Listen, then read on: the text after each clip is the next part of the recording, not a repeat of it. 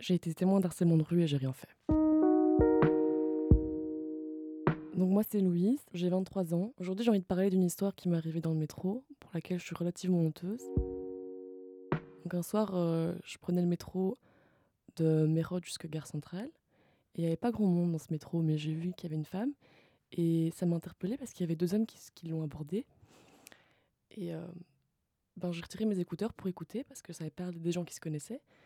Et là, j'ai entendu ben, en fait, qu'il l'insultait. Et euh, c'est avec beaucoup de honte que je raconte ça, mais euh, j'ai pas du tout eu la bonne réaction. J'ai remis mes écouteurs, j'ai fait semblant de rien, comme si j'avais rien vu, et je suis sortie à mon arrêt.